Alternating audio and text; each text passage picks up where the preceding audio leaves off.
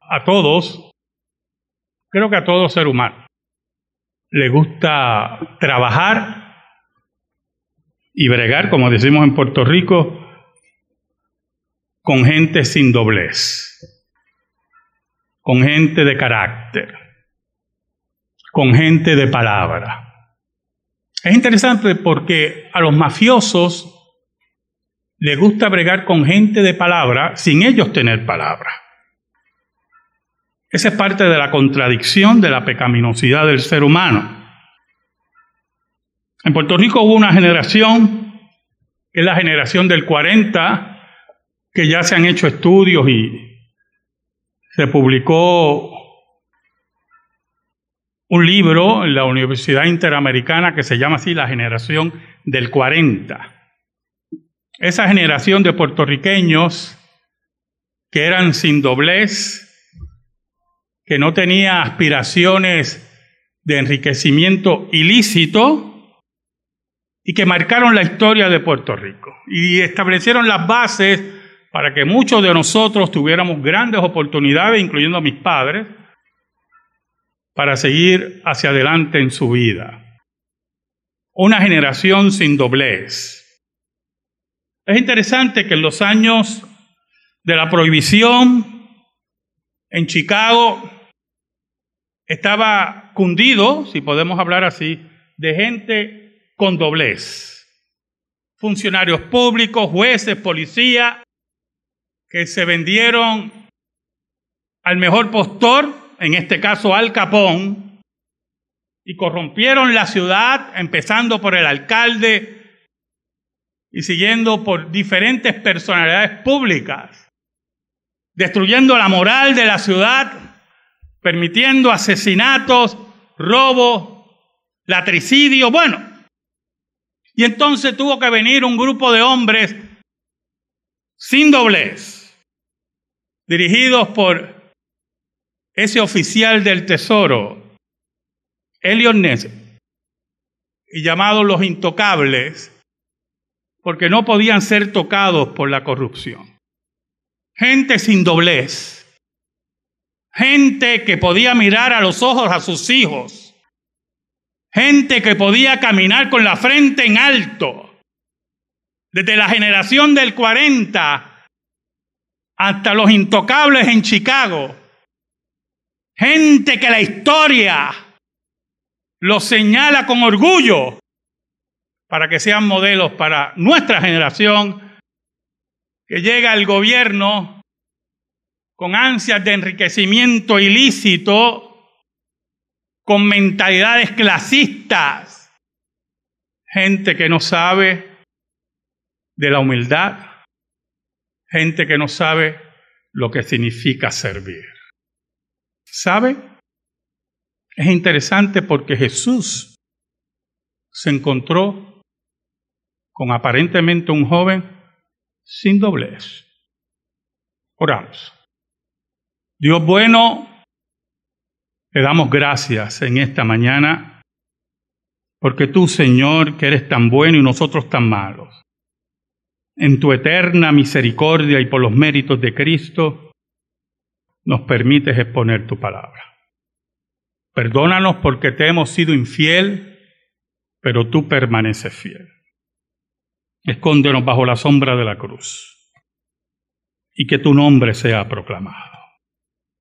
Llega al corazón de tu pueblo y que tu palabra eterna se asiente en la misma en el nombre de Jesús. Amén y amén. Lectura litúrgica de Juan 1 del 43 al 51 en esta hermosa mañana del Señor. El versículo 43 dice, y el siguiente día quiso Jesús ir a Galilea y halló a Felipe y le dijo, sígueme. Y Felipe era de Bethsaida, la ciudad de Andrés y Pedro. interesante porque Felipe había oído de Jesús aparentemente, pero no era su discípulo. Y en ese llamado irresistible de Dios, Jesús se encuentra con él y le dice, sígueme. Y posiblemente ya había oído de Jesús por Andrés y Pedro, pero por oír no necesariamente hay un paso de convicción. En este caso, a base de oír y después de llamado, Felipe responde, Felipe fue un personaje muy interesante, yo hermano. Felipe era un evangelizador tremendo. Felipe se convenció profundamente que Jesús era el Mesías.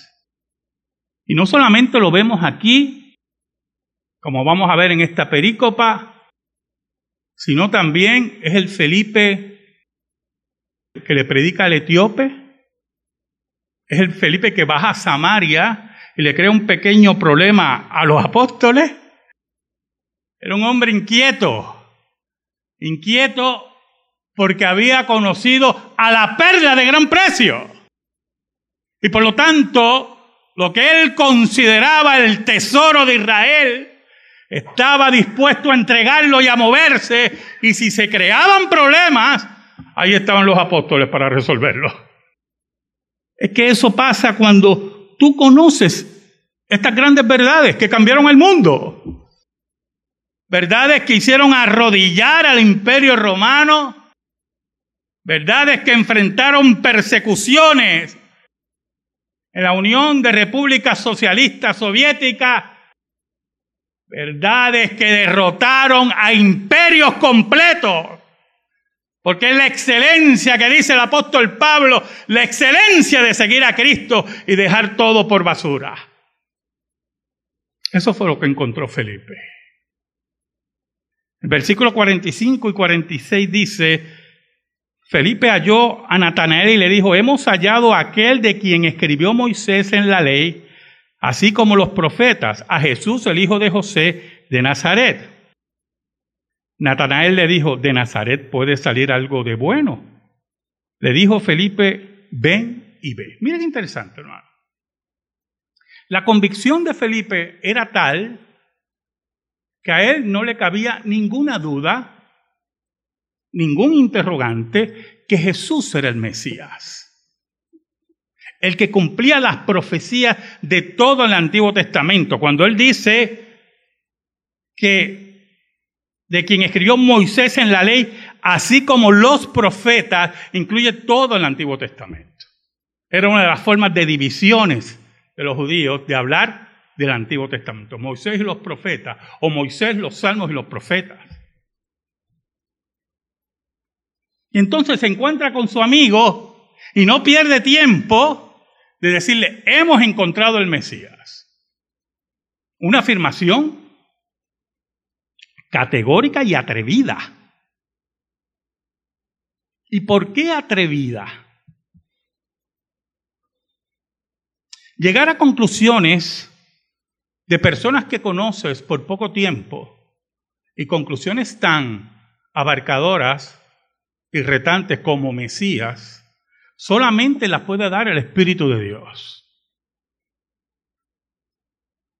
Hemos aprendido en la vida que a la gente cuando usted la conoce, tiene que darle tiempo para verdaderamente conocerla. Para ver cómo se comportan en el transcurso normal de la vida para ver cómo se comportan en la crisis y usted va conociendo a esas personas. Pero en Felipe, en, ese hombre inquieto, en ese hombre que recibe la luz del Espíritu Santo, está la convicción firme que Jesús es el Mesías. ¿Sabe? En una ocasión yo estaba leyendo unas cartas que habían salido de Madre Teresa y sus dudas sobre Dios y sus críticas. Y, la gente, pues, los periodistas principalmente, aquellos que le dieron mucha coba a Madre Teresa, se impresionaban por las declaraciones de Madre Teresa, de sus dudas. Las dudas. ¿Sabe, hermano? Las crisis espirituales de los creyentes regularmente vienen porque la duda está dentro de la reunión de los santos. La iglesia donde iba lo decepcionó. Una novia cristiana o un novio cristiano lo decepcionó. Entonces empieza esa crisis y empieza la duda. Pero el verdadero creyente nunca duda de quién es Jesús. Oye hermano, el verdadero creyente nunca duda de quién es Jesús. Puede tener dudas con la iglesia, puede tener dudas por, por, Eso es lo malo de los círculos de oración. En el círculo de oración que se metió, que posiblemente es gobernado por algún demente, puede tener duda de muchas cosas. Pero de Jesús, ningún verdadero creyente tiene duda de Jesús. Jesús era lo que decía que era. Y en Felipe es interesante que no hay ninguna sombra de duda y va donde Natanael y prácticamente lo reta. Hemos visto, hemos conocido. Ahora lo interesante, en el original,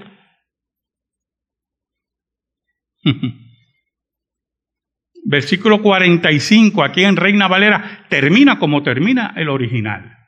¿Oyó? en griego. La última palabra debe ser Nazaret, en el versículo 45. La construcción del párrafo tiene que terminar con Nazaret, porque ahí viene la primera duda. La primera confrontación de Natanael. Y usted tiene que entender algo. Mire qué interesante. Felipe, que es un evangelizador ya temprano, se enfrenta inmediatamente con escollos argumentativos. ¿Sabe? La fe cristiana se enfrenta con escollos argumentativos todos los días. La mayoría de los argumentos son baladí, son de la ignorancia pura. Son cosas que, que yo me sorprendo que la gente se atreva a expresar esas dudas. Los intentos de negar la existencia histórica de Jesús, uff, vienen de hace siglos, hermano. La evidencia histórica es apabullante.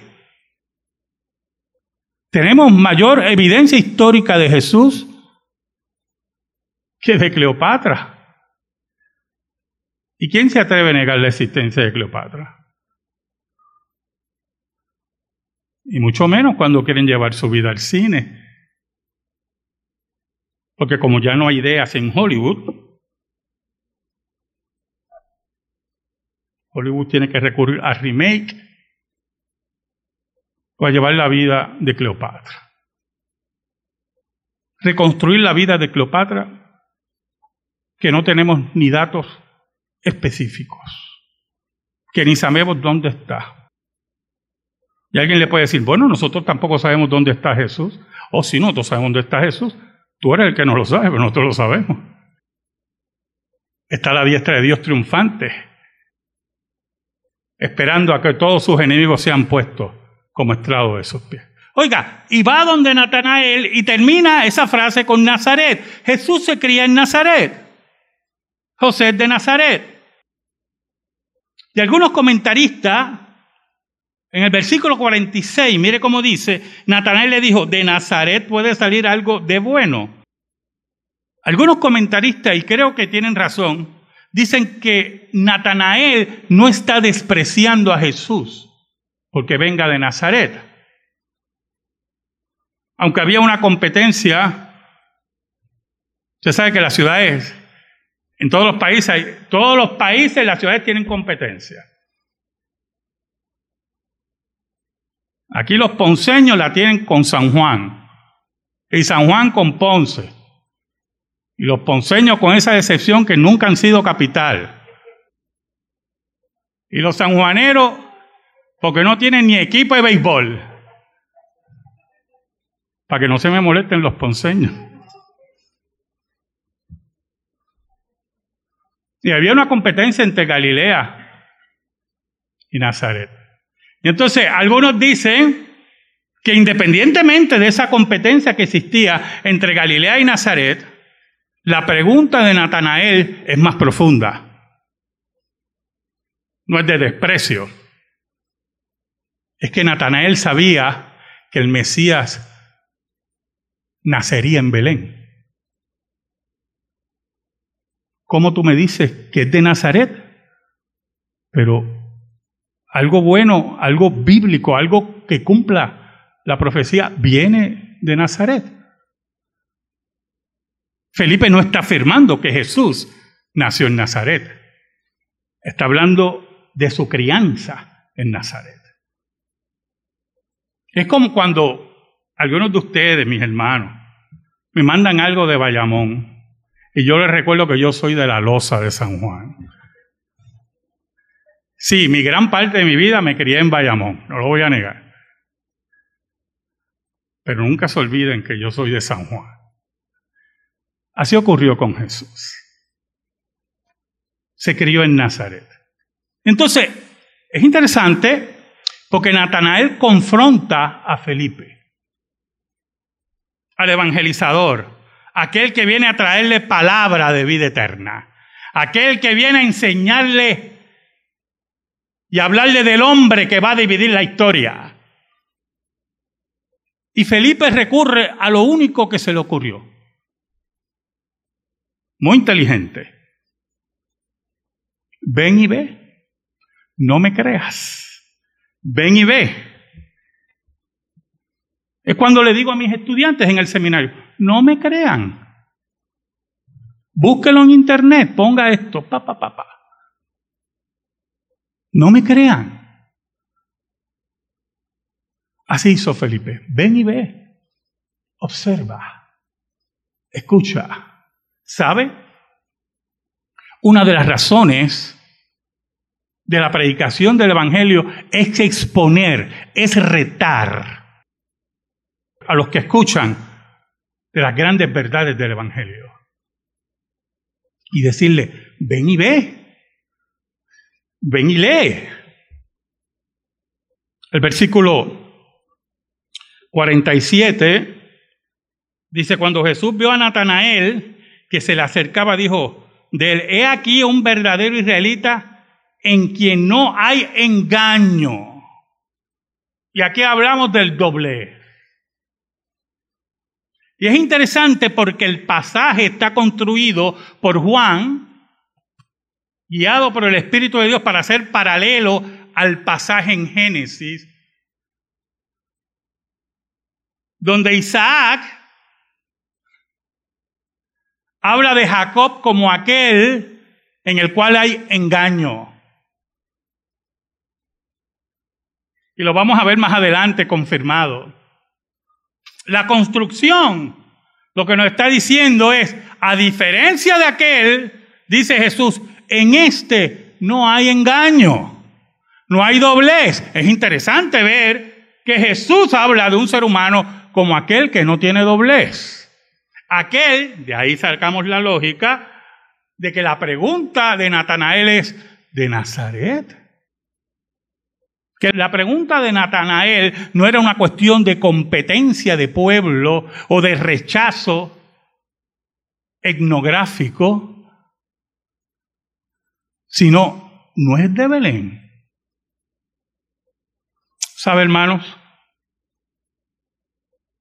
El versículo 48 nos habla de la impresión de Natanael inicial sobre Jesús. Le dijo Natanael, ¿de dónde me conoces? ¿Cómo sabes que vengo sinceramente a verte? ¿Cómo sabes que tengo interrogantes sinceras de tu origen? ¿Cómo sabes que no vengo a cuestionar en forma mezquina, sino con dudas razonables? ¿De dónde me conoce? Y por lo tanto, el primer paso de Natanael en relación de conocer a Jesús es enfrentarse con su omnisciencia. Jesús le contesta, respondió Jesús y le dijo, antes que Felipe te llamara, cuando estabas debajo de la higuera, te vi. Uf, el problema es el detalle, ¿oyó? El detalle de debajo de la higuera. Ese es el problema ahí. No es decir, antes que Felipe te llamara, yo te vi. Eso lo puede decir cualquiera, eso lo puedo decir yo. Es el detalle debajo de la higuera. El detalle de que sé, no solamente que te vi, sino dónde estabas y debajo de qué estaba. Es el detalle del maestro cuando va a nuestras vidas. Cuando Jesús rebusca nuestras vidas. Cuando profundiza en nuestras vidas, hermano. Él va al detalle. Al detalle más profundo. Al detalle más escondido. Como David tenía en su pecado. Allí va Dios. Al detalle más escondido. Es el Dios que escudriña lo profundo del corazón y la mente del ser humano. Es el Dios que nosotros servimos. No son los dioses falsos que están afuera, que hablan por encima. Los horoscoperos con sus horóscopos de basura, con descripciones generales, y la gente ingenua y tonta se adjudica, según su signo, todas las explicaciones generales de un horoscopero mentiroso que busca tu dinero y esclavizar tu voluntad. El versículo 50 dice, respondió Jesús y le dijo, porque te dije, te vi debajo de la higuera, ¿crees? Cosas mayores que estas verás. Miren qué interesante lo que dice Jesús. Por este detallito, ¿ya crees? Mire qué interesante, usted no, no está viendo. Jesús está viendo el corazón de Natanael. Juan dice que Dios sabía lo que había dentro del hombre. En Juan 2. Jesús está viendo el corazón de Natanael y ve la obra del Espíritu Santo en él. Y ve la impresión que causa las palabras de Jesús. Y ve cómo esa palabra, que es la palabra de Dios, porque cada vez que habla Jesús, es Dios hablando. Ve cómo la palabra de Dios es llevada por el Espíritu y convence y regenera a Natanael por esa sencillez. Es importante que los creyentes nunca pierdan la capacidad, escuche bien, la capacidad de impresionarse con la sencillez. ¿Oyó, hermano? Y para usted impresionarse con la sencillez, escuche, tiene que creer en la palabra como hizo Natanael. Así es esto.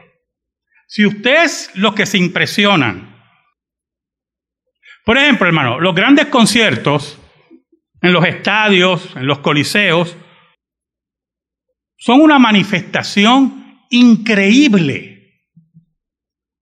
de luces, de música, de coreografía, impresionante. Aunque el contenido de la música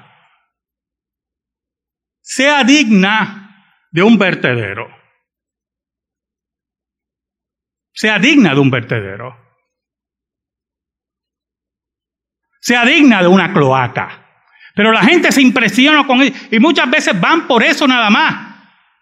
Y se impresiona y posiblemente le gusta la música, que habla un poquito de tu formación mental. Tenemos que orar por esa gente. Ya no hay compositores, yo me he dado cuenta, porque ¿qué? la música que yo no entiendo, cómo la gente... Bueno, pero eso es otro tema. Pero se impresionan por esas cosas. Esa impresión que viene de una mente depravada, pero al mismo tiempo una mente que no se ejerce o no se ejercita en la profundidad de las cosas, es, son las mismas mentes que van a iglesias con ese espectáculo. Y se impresionan por las luces y los fuegos artificiales y la payasería de la música, pero el contenido de la palabra no le importa.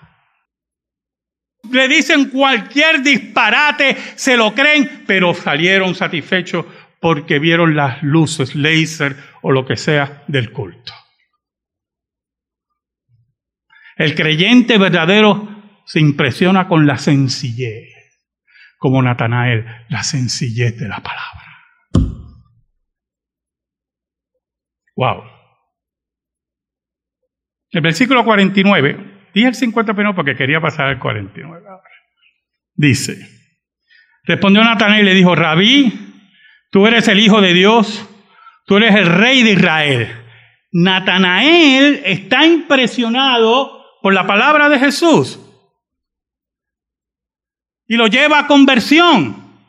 Por lo tanto, Natanael no solamente tiene un encuentro con Jesús, en su palabra, sino que lo hace afirmar el segundo estadio. Tú eres el rey de Israel. Tú eres el que esperábamos. Tú eres el que vas a reinar en nuestro círculo. Tú eres el que tiene poder sobre todas las cosas. Y añade, y esto es muy importante, Tú eres el Hijo de Dios. Tú trasciendes a Israel y no solamente dominarás sobre Israel, sino sobre todo el mundo, porque ese era el pacto con Abraham. Por eso en el versículo 50 Jesús le dice, por haber oído eso, llegas a estas conclusiones. Vas a ver cosas mayores. Es el Natanael que tiene tres estadios. Afirma la omnisciencia de Jesús. Lo ve como rey de Israel, pero lo ve también como el Hijo de Dios. Es la conversión completa que solamente el Espíritu de Dios puede hacer. En el versículo 51 nos lleva a Génesis.